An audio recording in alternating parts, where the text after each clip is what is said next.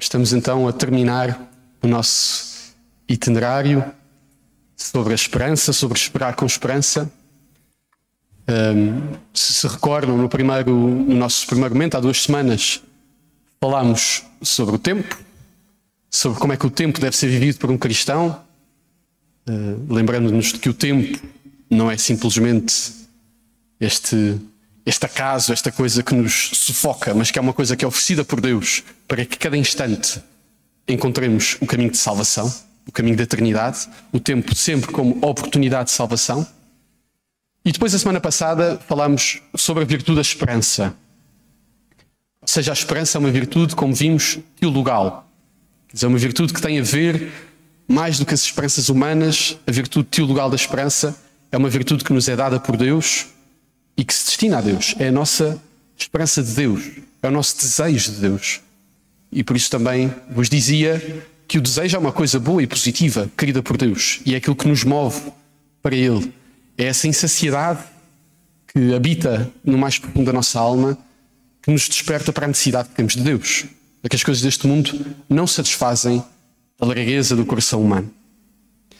E pronto, e depois de termos então refletido sobre a esperança, Hoje gostava de vos apresentar uma figura, a figura da esperança. Hoje gostava de falar de Nossa Senhora. O Papa Francisco acrescentou à ladainha, aquela ladainha de Nossa Senhora, que nós muitas vezes rezamos depois do terço, acrescentou esta invocação, Mãe da Esperança. E a figura de Maria cabe sempre em qualquer, em qualquer retiro que se faça sobre qualquer tema, cabe sempre falar de Nossa Senhora, porque sabemos que ela é o modelo de todas as virtudes. Ela é perfeita no discipulado, no seguimento do Mestre. Mas então vamos aprofundar um pouco mais qual é que é a relação da Virgem Maria com esta virtude da esperança e especificamente neste tempo do Natal que se aproxima. Como vos disse, nós estamos a falar de esperança porque a esperança tem a ver com o Advento, tem a ver com o Natal, com essa preparação do Deus que vem, que nós desejamos, que nós esperamos e esperamos tristamente, com esperança. E nesta, nestes dias finais do tempo do Advento, aquilo que nós vemos é a Virgem Maria na expectativa do nascimento de Jesus.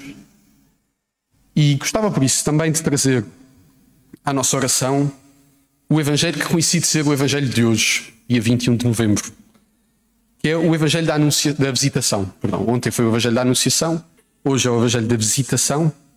E, e, como sabem, nestes dias imediatamente anteriores ao Natal, o, o, percurso é feito no Evangelho de cada dia, etapa a etapa, episódio a episódio, até ao presépio de Belém. Por isso temos o anúncio de Zacarias, temos o anúncio de Nossa Senhora, temos a visita a Isabel, amanhã temos o Magnificat, temos o nascimento de João Batista, o Benedictus, portanto, todos estes, estes uh, episódios que São Lucas vai relatando antes de chegar propriamente ao tal recenseamento que levou a Sagrada Família a ir para Belém, onde nasceu o menino. Então, assim narra São Lucas o episódio da visita de Maria à sua prima Santa Isabel. Isto em Lucas 1, versículos 39 em diante. Por aqueles dias, Maria pôs-se a caminho e dirigiu-se à pressa para a montanha, a uma cidade da Judeia entrou em casa de Zacarias e saudou Isabel. Quando Isabel ouviu a saudação de Maria, o menino saltou-lhe de alegria no seio e Isabel ficou cheia do Espírito Santo. Então, erguendo a voz, exclamou: Bendita és tu entre as mulheres, e bendito é o fruto do teu ventre. De onde me é dado que venha ter comigo a mãe do meu Senhor? Pois logo chegou aos meus ouvidos a tua saudação, o menino saltou de alegria no meu seio. Feliz de ti que acreditaste, porque se vai cumprir tudo o que te foi dito da parte do Senhor. Tanto neste episódio da visita de Maria a Isabel, como também no próprio episódio da Anunciação do anjo a Nossa Senhora, há uma coisa que me chama sempre muita atenção, que é a reverência, o respeito que o anjo e que Isabel mostra por Maria. Realmente, se vimos a Anunciação, nós sempre que no, na Sagrada Escritura vemos anjos a aparecer, há uma reação que é comum a quem recebe a visita de um anjo, a todos os que recebem a visita de um anjo, que é temor. que é receio, que é medo. O anjo é sempre uma figura grandiosa, uma figura gloriosa. E mesmo assim o anjo já é um intermediário, não é? O anjo já não é o próprio Deus que aparece, já é como que uma diminuição, mas mesmo assim espanta. A nós neste mundo, espanta-nos ver a glória do céu. E essa é, essa é normalmente a, a desproporção é? entre o anjo, a grandeza do anjo e aquele a que o anjo aparece. No episódio de, do aparecimento do anjo a Maria, não vemos bem esta, esta desproporção, este desnível desta maneira. O que vemos é um anjo que se dirige a uma jovenzinha, podemos supor de 15 anos, 14, 16, não sabemos, mas por essas alturas, por essa idade, uma jovenzinha nazarena e um anjo que diz: Ave, ó cheia de graça, o Senhor está contigo. Maria ficou perturbada, mas ficou perturbada com a saudação do anjo. Quer dizer, quase que Maria é um ricochete, não é? Maria ficou perturbada com a sua própria grandeza, com o seu próprio mistério. Cheia de graça, o Senhor está contigo. Isto é mesmo comigo? Eu acho que Maria, até Maria está oculto o coração, a grandeza do coração de Maria, é? a grandeza do seu coração imaculado. Portanto, não encontramos em toda a Bíblia, se encontrarem, avisem-me, não encontramos em toda a Bíblia um anjo que se dirige assim a um homem ou uma mulher, com uma saudação destas, cheia de graça. O Senhor está contigo. É como se o anjo Gabriel tivesse descido do céu, da presença de Deus, a achar que ia naturalmente ser desqualificado, foi, foi fazer uma visita à terra, pronto, não é, é menos bom, não é? Mas na terra espantou-se por encontrar o coração de Maria, um coração tão, tão amigo de Deus, tão cheio de graça, tão cheio do Espírito. Ah, véu, cheio de graça, o Senhor está contigo. E aqui também com Isabel a mesma coisa. Maria chega perto de Isabel e Isabel diz a continuação da Ave Maria, não é? Já repararam? Bendita és tu entre as mulheres e bendito é o fruto do teu ventre. E depois acrescenta: de onde me é dado que venha ter comigo a mãe do meu Senhor. A Virgem Maria é uma figura muito discreta ao longo dos Evangelhos. Não, não vemos Nossa Senhora falar muito, não vemos ter assim episódios de grande exibição, mas vemos sempre nela a grandeza da humildade. Nossa Senhora, a sua grandeza é a sua humildade, como ela canta no Magnificat. Todo-Poderoso fez em mim maravilhas. O Senhor olhou para a humildade da sua serva. De hoje em diante me chamarão bem-aventurada todas as gerações. Ou seja, a bem-aventurança, a grandeza de Maria é a sua humildade, é a sua simplicidade, é a sua pobreza diante de Deus. Ave, ó cheia de graça. Não sei se nós medimos o peso da Ave Maria quando a rezamos. Esta oração magnífica que é a Ave Maria, que vem das palavras do anjo e de Santa Isabel. Mas também constatamos, isso é uma coisa que sempre me interpela muito, quando vamos a Fátima, quando, quando há uma imagem Nossa Senhora que peregrina pelas nossas ruas ou pelas nossas casas, há sempre um, um fascínio, um amor, uma devoção do povo, dos cristãos, a Nossa Senhora, que é quase uma coisa inexplicável. As pessoas dizem isto de uma maneira um bocadinho feia, quando dizem que, acho eu feia, desculpem se alguém diz isso assim, daqui dos que estão aqui, mas que nós em Fátima sentimos uma, uma energia especial. Não é uma energia. É a presença de Maria que é especial. A presença de Maria que é aquela que suscita em Isabel este dom de me é dado. Como é que é possível que venha a mim a mãe do meu Senhor? Aquela que faz o João Batista no seio de Isabel dar um pulo de alegria, porque sente a presença de Maria e na sua voz percebe-se da presença do Redentor que ela traz no seu seio. A grandeza de Maria e a sua humildade. Gostava muito que repetíssemos neste paradoxo. Porque o Natal, esta é a minha teoria, o Natal é, o tempo, é um tempo de paradoxos. O Natal é um tempo de paradoxos. Nós olhamos para o presépio e o que é que vemos no presépio? Nós, nós já estamos muito imbuídos da mística do presépio, e ainda bem. Mas o presépio tem, é um cenário não tão belo, não tão desejável quanto isso. Vamos, vamos fingir que não sabemos da história. Então vou-vos contar. Imaginem um jovem casal numa noite a tentar encontrar hospedagem com uma mãe prestes a dar à luz e que não encontra sítio onde ficar. Imaginem que vão ter de se alojar, vão ter de se instalar num estábulo onde estão os animais e vão ter de pôr o menino, o recém-nascido, no sítio onde os animais comem na manjedoura, com umas palhinhas, pronto, envolvendo em panos, lá com a, com a vaca e o burro, não é? Quer dizer, não é, do ponto de vista da dignidade humana, não é, o que, não é aquilo que desejamos para nenhuma mãe, nem para nenhum recém-nascido. Portanto, é um, é um cenário de imensa pobreza. de imensa simplicidade, até deste ponto de vista chocante. Mas o que é que está a acontecer quando o menino Jesus nasce em Belém? Os anjos cantam no céu. É? Glória a Deus nas alturas. Os pastores vêm a correr a ver que sinal é esse que lhes foi anunciado pelos anjos. Lá está. Quando lhes falaram, os deixaram aterrorizados. É? Mas ida a Belém, lá encontrareis um menino envolto em panos deitado numa manjedoura. E os pastores lá foram: que é isto? Que é esta palavra que nos foi anunciada? E depois também vieram os reis, é? os sábios do Oriente. Mas vieram aquela, aquele cenário tão, tão tosco, deste ponto de vista humano. O paradoxo do presépio. O paradoxo de um Deus grande, infinito, supremo, que se faz bebê, que se faz criança, que se faz homem em tudo igual a nós, exceto no pecado, para nos cativar. Deus faz de tudo para nos cativar, para nos cativar o nosso amor. Porque às vezes para nós, lá está, o anjo mete-nos um bocado de medo, mas um bebê, um bebê enternece. É um bebê deixa-nos mais com mais atenção, com mais estima, mais espontâneo.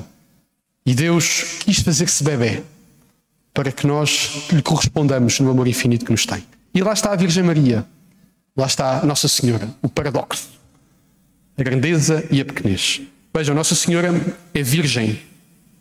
A virgindade de Maria está, tem a ver com a sua juventude, não é? Nossa Senhora é uma jovem, de uma jovem, ainda por cima de uma jovem mulher, naquele tempo, não se esperaria grande coisa. Quer dizer, não é propriamente. Se tivéssemos de imaginar na sociedade antiga da, da Palestina daquele tempo ou em qualquer outra, o modelo ideal de uma pessoa com quem faz sentido começar um grande projeto de transformação do mundo inteiro, não se escolheria uma, uma rapariga de 15 anos uma virgem da aldeia de Nazaré. Não se escolheria. Mas Deus escolheu. Deus escolhe os pequenos para confundir os fortes. E esta virgindade de Maria que aponta para a novidade do que por ela vem. Mesmo comparado com Isabel, não é? Temos aqui o encontro entre duas mães. Isabel é o quê? Isabel é de idade avançada e é estéril. Isabel já não poderia ter filhos. Mas tem, por milagre de Deus. Maria ainda não vive em comum com José e a Virgem. Maria ainda não poderia ter filhos. Não é? O já não poderia de Isabel, o ainda não poderia de Maria. É um bocadinho o encontro entre os dois testamentos. Quer dizer, Santa Isabel, na sua idade avançada, na sua justiça, São Lucas diz que Isabel e Zacarias eram justos e cumpriam irrepreensivelmente todos os mandamentos da lei, diz São Lucas. Portanto, eram judeus piedosos, judeus justos. Mas está a passar. Essa aliança está a passar. A antiga lei está a passar. Vem aí a novidade de Jesus Cristo. E então aparece a Virgem Maria, a jovem Virgem de Nazaré, na sua humildade, na sua pequenez. Maria é, portanto, o início desta nova criação, desta nova humanidade. Os padres, desde os primeiros autores cristãos, já nos primeiros, no primeiro, nos primeiros séculos, já se ouve chamar a Maria Nova Eva como, como sabem, como se recordam, na queda, naquele relato do Gênesis, um, Maria, Maria, perdão, Eva convida Adão a pecar com ela, não é? Convida Adão a comer daquele fruto que Deus proibira de comer. E depois há aquela cena, lá está, o medo de Deus, não é? Deus mete medo, eles vão se esconder. E depois tem aquela. Deus pergunta onde estão, tudo isso que sabemos.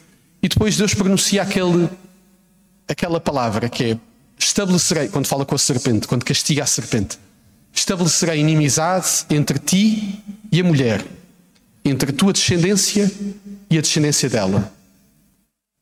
Esta, a descendência da mulher, te esmagará a cabeça e tu a atingirás no calcanhar.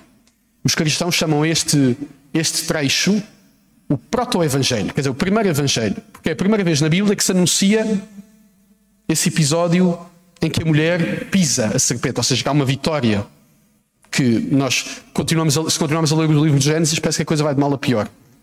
Cada vez os homens pecam mais, cada vez os castigos são piores, cada vez morrem mais cedo.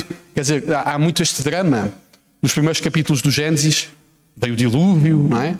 A Torre de Babel, portanto, todos aqueles episódios, uh, parece que o pecado está cada vez a alastrar mais no coração humano. Mas já vai ressoando ao nosso ouvido aquela promessa: ela te esmagará a cabeça. Por isso, o proto-evangelho, o primeiro anúncio da boa nova. E eis que aparece Maria, a tal mulher, que, em vez de consentir com o pecado, em vez de dizer sim ao pecado, diz sim à graça, ao convite de Deus. Então, há um paralelismo que se pode fazer entre Eva e Maria com muitos aspectos. Ambas eram virgens, ainda nenhuma tinha tido. Eva também não tinha tido os filhos, não é? Caim e Abel, mas estavam desposadas com um homem. Ambas não tinham pecado, Eva não tinha ainda pecado e Maria foi concebida sem pecado. Ambas foram visitadas, na tradição cristã, lembramos, ambas foram visitadas por um anjo, não é? o diabo é um anjo e o anjo Gabriel é um anjo. E ambas receberam um convite. Eva disse sim ao pecado, Maria disse sim ao Senhor, à graça. Portanto, meditemos muitas vezes na grandeza de Maria. Nós, nós portugueses, temos um especial afeto por Nossa Senhora. Temos esta grande honra de ter no nosso, no nosso território o Santuário de Fátima. Há outras aparições até, mas, mas esta aparição mariana tão importante. E convidava-vos hoje a olharem muito para Maria. Estamos também numa igreja dedicada à Nossa Senhora, é? Nossa Senhora da Assunção, que olhamos muito para Nossa Senhora, que nos sintamos como seus filhos.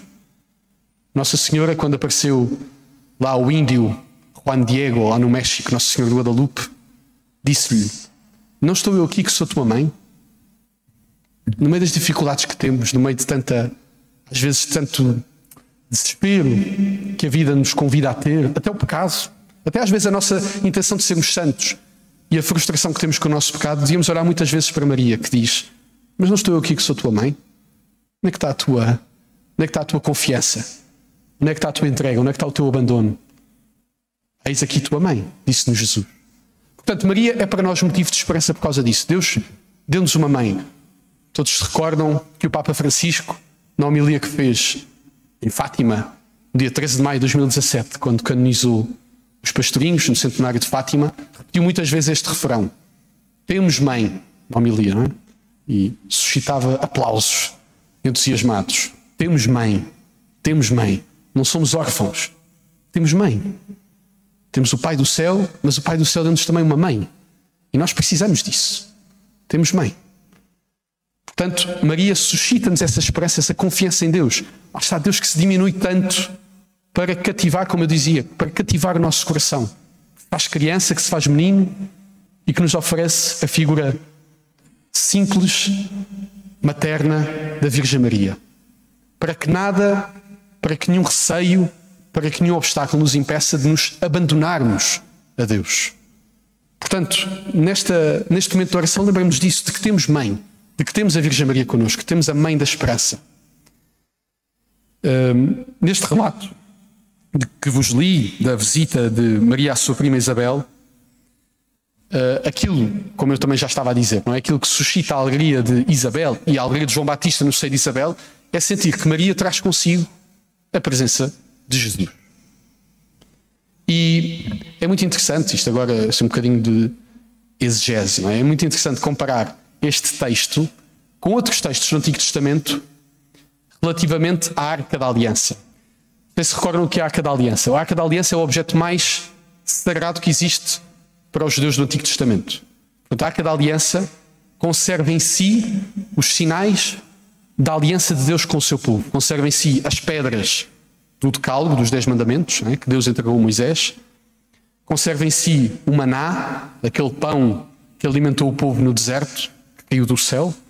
E conserva em si também o cajado de Arão, esse cajado pelo qual também se foi dividido o mar e os judeus puderam passar. Portanto, a Arca da Aliança não é Deus, mas é o sinal da presença de Deus. De tal maneira que no deserto, na caminhada do deserto, se fazia a tenda onde se guardava a Arca da Aliança e onde era o lugar mais sagrado do encontro com Deus. Quando Moisés saía da tenda, até emanava luz. Às tantas teve de pôr um véu para não espantar os que iam com ele. Portanto, a Arca da Aliança. E a Arca da Aliança, quando, quando o povo se estabelece, quando se estabelece na Terra Prometida, quando é construído o templo, a Arca da Aliança é conservada no lugar mais interior, mais sagrado do templo, onde ninguém pode entrar. Só o sumo sacerdote uma vez por ano. Portanto, a Arca da Aliança é sacratíssima. Quando se tocava na Arca da Aliança, que era proibido, aparece alguns episódios do Antigo Testamento, quem tocava na Aliança caía fulminado para o lado. Para, para significar esta presença tão sagrada de Deus que não pode ser, porque é aquela coisa do Antigo Testamento, ninguém pode ver a Deus e continuar vivo. Deus é demasiado grande para nós. Nós precisamos de caminhar, sermos santos para termos a Deus no céu. E aquilo que esta conversa toda da aliança é para vos dizer o quê? Que neste relato de São Lucas há muitos sinais de que Maria é a nova arca da aliança. E eu estudar, fazer o trabalho de casa, para não fazer aqui figura de ignorante, e então fui a um livro em que o autor, um católico convertido norte-americano, convertido ao protestantismo, é sempre interessante ver pessoas que se converteram do protestantismo, como é que falam de Nossa Senhora. Como nós sabemos, para os, para os protestantes, Nossa Senhora é uma figura que causa muita urticária. E então, um católico vindo do protestantismo é especialmente interessante ver a sua, o seu olhar sobre Maria. E ele aponta várias semelhanças entre este episódio e episódios que falam da Aliança. Vou apontar algumas. Primeiro, esta coisa de que a nuvem cobria a Arca da Aliança, não é? A glória de Deus inundava a tenda. E nós vemos o anjo dizer a Nossa Senhora: O Altíssimo te cobrirá com a sua sombra. É? Esta, esta ideia da sombra, que é a presença de Deus que cobre. Depois vemos quando David estava diante da Arca da Aliança, saltava e dançava de alegria. E quando Maria chega ao pé de Isabel, o que é que acontece a João Batista? No seio de Isabel? Dá um pulo, não é? De alegria, cheio de alegria no Espírito Santo. Mais. O que é que David diz quando a arca da aliança vem ao encontro dele? Como pode vir a mim a arca da aliança do Senhor? O que é que diz Isabel? De onde me é dado que venha ter comigo a mãe do meu Senhor? E ainda depois, a terminar o texto, a arca da aliança, neste episódio que vos falo, do encontro com o rei David, permaneceu naquela terra mais três meses. Sabe como é que acaba o episódio da visitação? Maria ficou junto a Isabel cerca de três meses. Portanto, Maria é a arca da aliança, não há dúvidas. E ainda vos podia dar mais outros episódios do Apocalipse, que fala da arca da aliança que foi vista e depois de repente aparece uma mulher vestida de sol. Mas pá, ficamos, ficamos por aqui. Acho que já vos convenci. Maria é a arca da aliança. Maria é aquela que traz em si a presença mais sagrada de Deus. E portanto, quando nós estamos diante de Maria, nós estamos diante deste mistério de que Deus se fez um de nós. Voltamos ao mesmo. São João usa esta expressão. O verbo, nós dizemos, o verbo encarnou e habitou entre nós, não é? Mas São João usa lá um verbo que é acampou, montou a sua tenda. É, quase esta coisa, o verbo foi, foi escuteiro durante algum tempo, acampou no meio de nós. E Maria é esta tenda, é esta tenda da presença de Deus no meio do seu povo. Quando olhamos para Maria, lembramos de que Deus se fez menino, se fez um de nós. Por isso recorremos muitas vezes a Maria. O, o, Papa Francisco também fala muito, não sei se já leram, uma, uma carta muito bonita que o Papa Francisco escreveu sobre o presépio. Signum admirabile, ou seja, sinal admirável. E o Papa fala disto, desta simplicidade do presépio e desta grandeza do presépio ao mesmo tempo.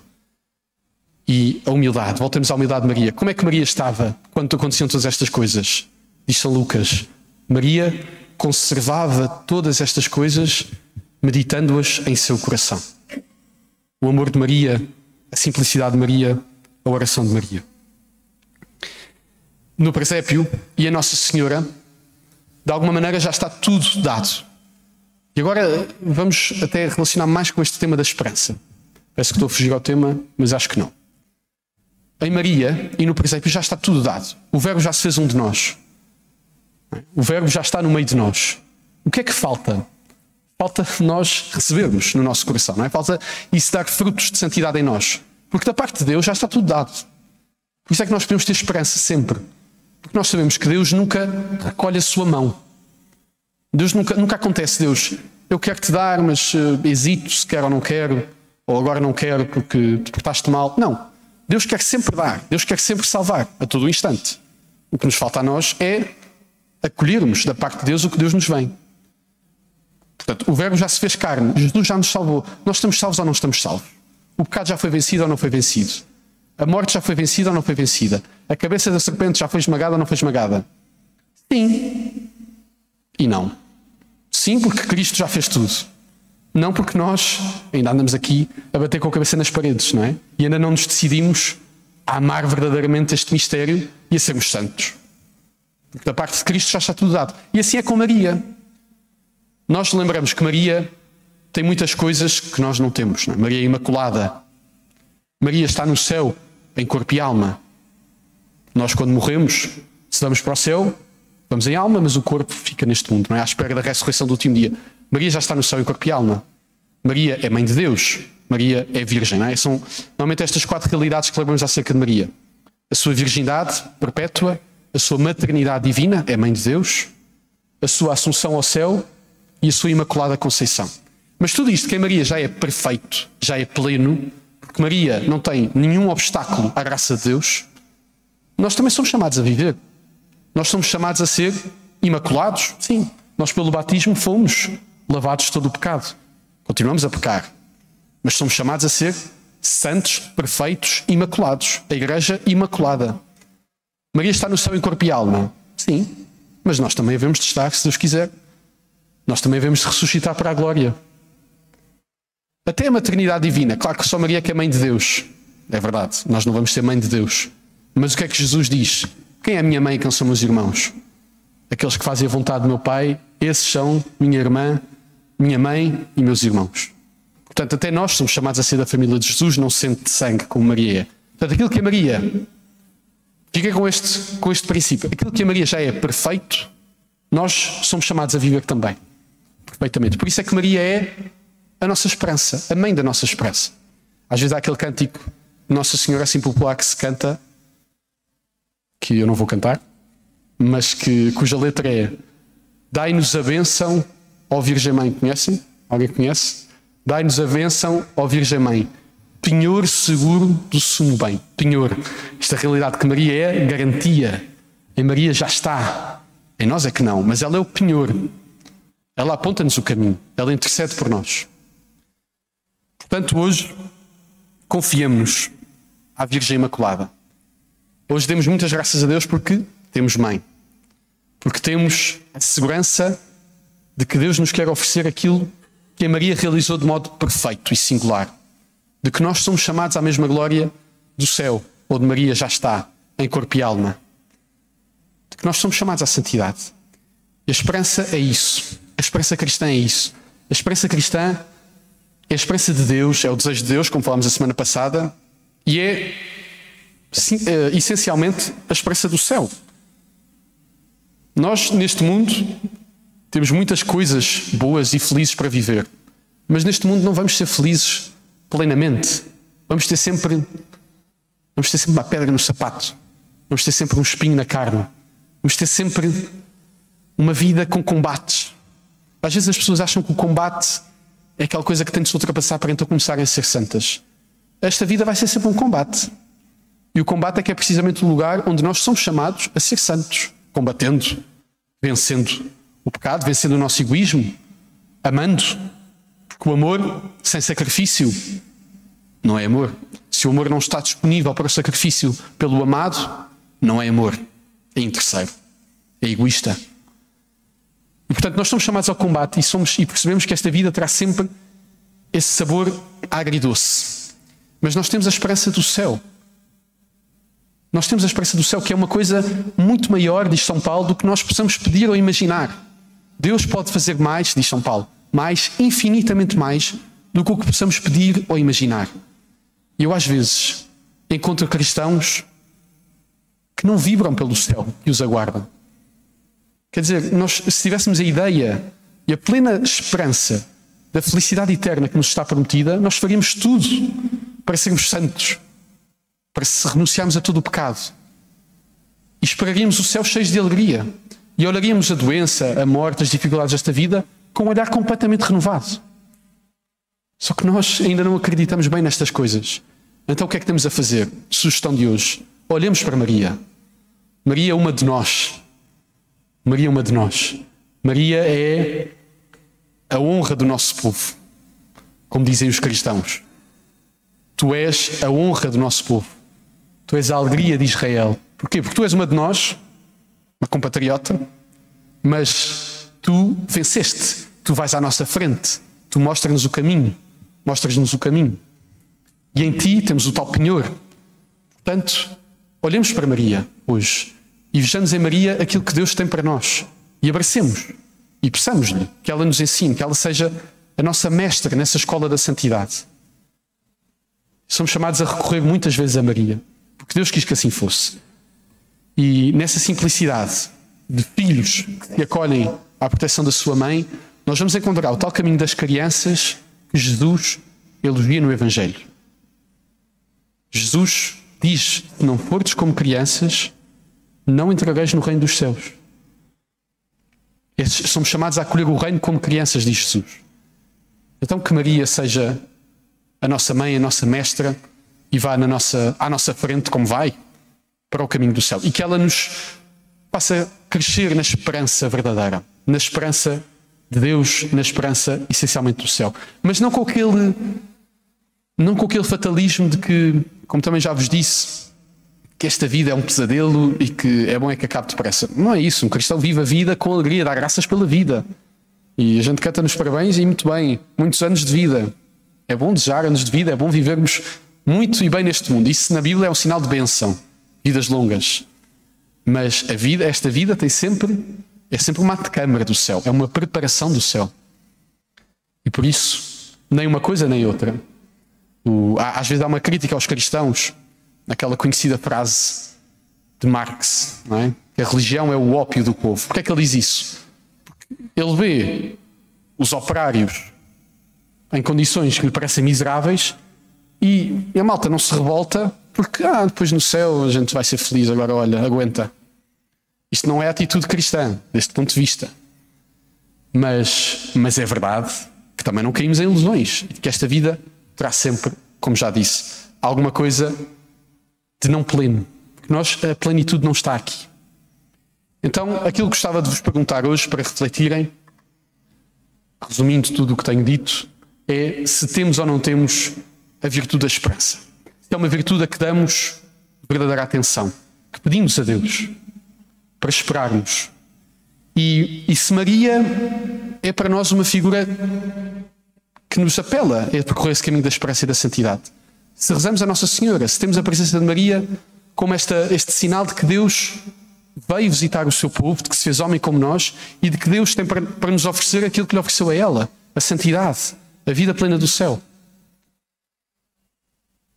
Deixo-vos com Jesus para rezarmos tudo isto e para pedirmos a Jesus a virtude da esperança.